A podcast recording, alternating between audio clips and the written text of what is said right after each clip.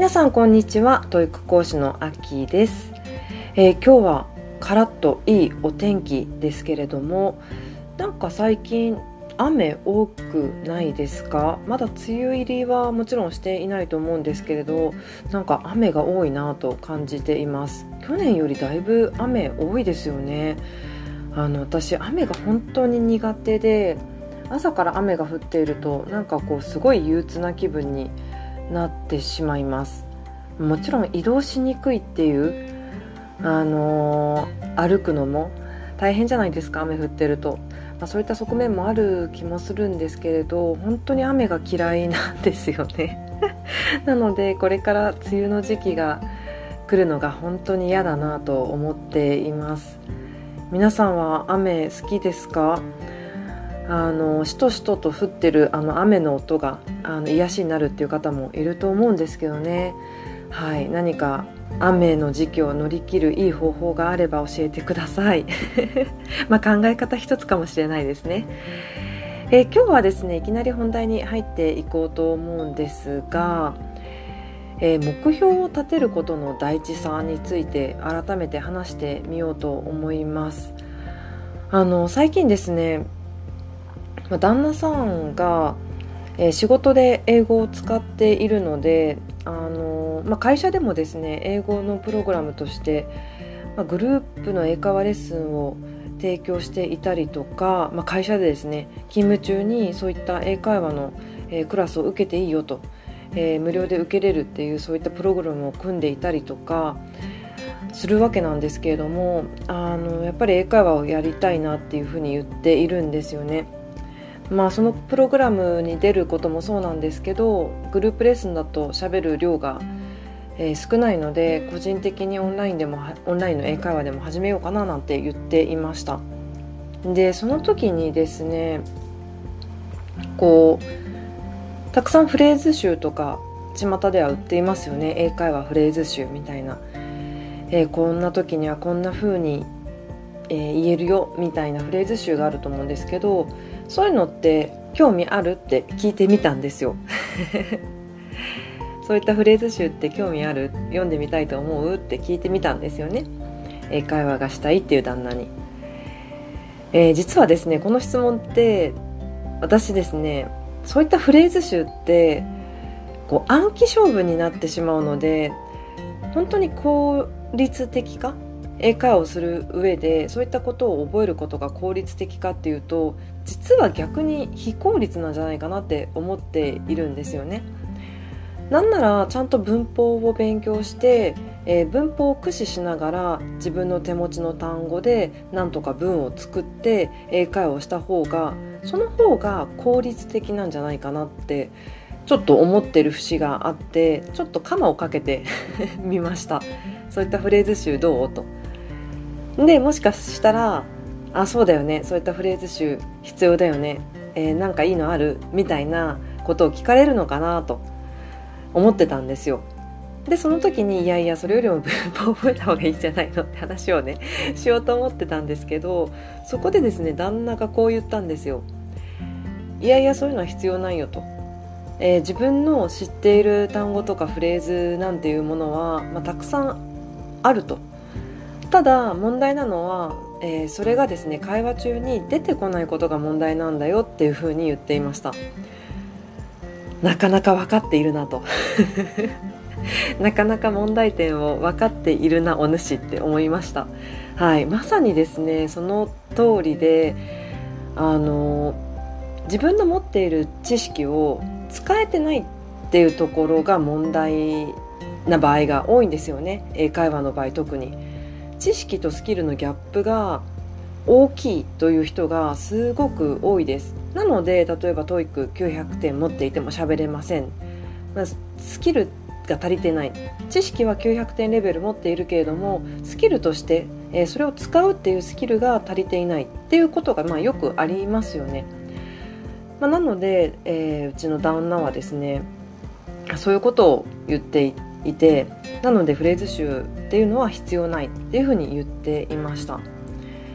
はい。でですねあのさっきの話に戻るんですけれどもその知識とスキルのギャップなんですよね問題って。例えばあの、まあ、この放送を聞いてる方の人数がそもそも少ないんでは少ないんですけどこう例えば TOEIC700 点以上持っていてで喋りたいと思っているけれども喋る練習をしていない人ってどのくらいいるのかなってちょっと気になるんですよ。例えば700点レベルの知識がある方って大体基礎的なことは分かっているレベルだと思うんですよね。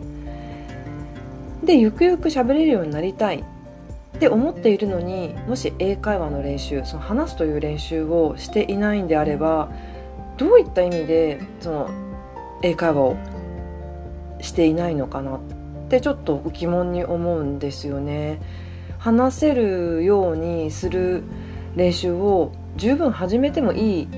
レベルだと思うんですよね例えば700点正直私600点でも話す練習って同時並行でやっていければいいんじゃないかなってすごく思っているので700点あれば十分話せるレベルだと思うんですよね練習すればでもそれでもやっていないってもしかしたらスキルがまだまだあすみません知識ですね知識がまだまだ足りてなくて700点じゃなくて800点いったら話す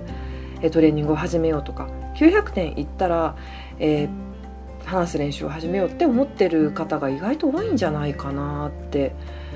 思うんですよね。なんか例えばスポーツで例えると、まあ、サッカーやっていますと。で持久力がないから持久力を上げたらボールを蹴る練習をしようかなみたいな持久力がない人はまずはそっちをやんなきゃいけなくてボールを蹴るのはまだ早いみたいな感じで思ってるそんな感じと似ているのかなって思うんですよね。うん、でも本当にそうなんですかね。でその目標を立てることの大事さっていうところに戻っていくと自分の目標って何なんだろうっていうところにもう一度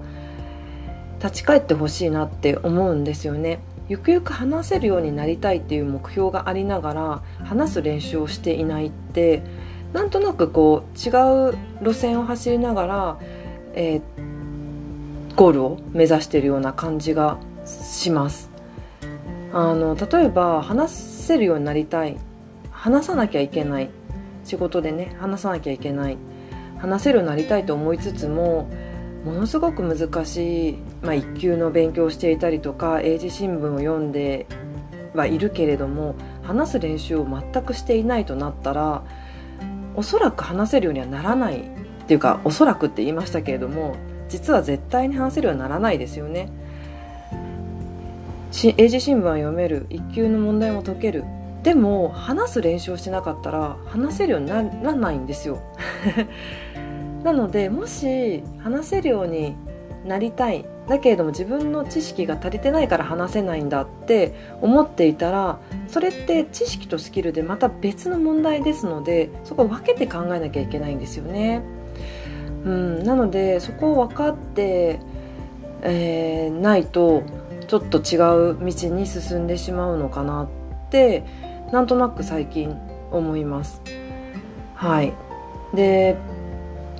当然ですねそのゴール自分のゴールはどこにあるのかっていうのをまず分かっていないとそもそも自分が正しいルートを歩いているのかっていうことも分からないんですよね。ですのでなぜ自分は英語を学んでいるのか、まあ、それがですね英字新聞読みたい。英字新聞読みながら、えー、世界のことを知りたい。とかだったら全然英字新聞を読むっていうことがものすごくまっとうな 方法だと思います、えー、1級合格して、えー、自分の知識を1級レベルに上げたいんだ。それで1級の、えー、英検1級取ってその後に、えー、もっと難しい文を読めるように。例えば物語でも小説でもいろんなものいろんなジャンルを読めるようにしたいとかだったらまっとうだと思うんですよねそのルートって。でも最終的に話すことっていうのがゴールなのであれば1級取りたい、えー、900点取りたい TOEIC900 点取りたいっていうのを待つ必要は全然ないですよね。はい、なのでそこが皆さんは一体何をやりたいのか喋ることがやりたいのであれば喋る練習をぜひやってほしいなって最近思います。で喋る練習をしていく中でもしですね自分の知識が足りてない例えばすごく難しい単語が出てきてしまってその単語を聞き取れない、まあ、聞き取れたけどわからないっていうレベルですかね言ってみれば。知識が足りないってそういうことだと思います。聞き取れているリピートもできる音は認識できている。だけれどもその単語知らないってなった時に、まあ、初めてですね知識が足りないっていう状態になると思うんですよね。じゃあその知識をそこで埋めるっていう作業をしていけばいいわけです。なのでスキル先行型の練習。まず話すたくさん話してみる。さまざまな、えシチュエーションでの会話をやってみる。それで足りない、えー、単語があれば補っていく。これだとスキルのトレーニング優先になりますよね。はい。ということで、まあ、まずですね目標を立てる。自分はどこのゴールを目指しているのか、まあ、さっき言ったように、えー、英字新聞読めるようになりたいっていうのがゴールなのか。それとも話せるようになりたいっていうのがゴールなのか、えー、それとも書けるようになりたい。自分は、えー、オフィスではメールのやり取りが非常に多いからあと資料作りっていうのもすごく多いから英語を書けるようになりたいのか。そのゴールによって、えー、そのそこまでのルートっていうのはおそらく変わってくると思います。なのでうちの旦那さんっていうのはまずですね話せるようになりたいと。え仕事場であの外国の方がいらっしゃるので、まあ、その方とですねあの仕事をする必要があると。そうなった場合に話せるようになりたいって当然、えー、真っ当なゴールだと思うんですよね。じゃあその時に何をするかっていうとやっぱり、えー、スキルを話すスキルを上げていくトレーニング優先になるんじゃないかなと。なので旦那さんがその考えていた、えー、とりあえず、えー、一言フレーズみたいな知識を補っていくっていうよりもまずは今ある知識を、えー、使えるかどうか。使うっていう練習をしていくっていうのはすごくなんかまっとうなルートなのかなって、えー、思いました。はい。ということで皆さんのゴール、えー、英語を勉強されてる方多いと思うんですが皆さんのゴールは何ですか？様々あると思います。もう一度考えてみて。ではそこのルートえどう行けばいいのかそこまでのゴールにたどり着くためのルートってどういう方法があるのか、えー今違うルートに乗っかっていないかどうかぜひ、えー、考えてみてください。ということで、えー、今日もですね、最後までお聞きいただきありがとうございました。えー、ぜひ皆さんのゴール何なのかシェアいただけたら嬉しいです。はい。まあ、TOEIC やってる方って、TOEIC 自体のスコアを伸ばすのが、えー、ゴールですっていう方も、まあ、多いと思います。えそれでもすごくいいと思います、えー、そこに楽しみがあって、え、それも英語力を伸ばすっていうことの一助になると思うので、はい、何かもしゴール、え、共有できることがあればぜひご共有ください、え最後までお聴きいただきありがとうございました。皆さんの英語学習が楽しいものでありそして効果的な結果が出るよう願っております。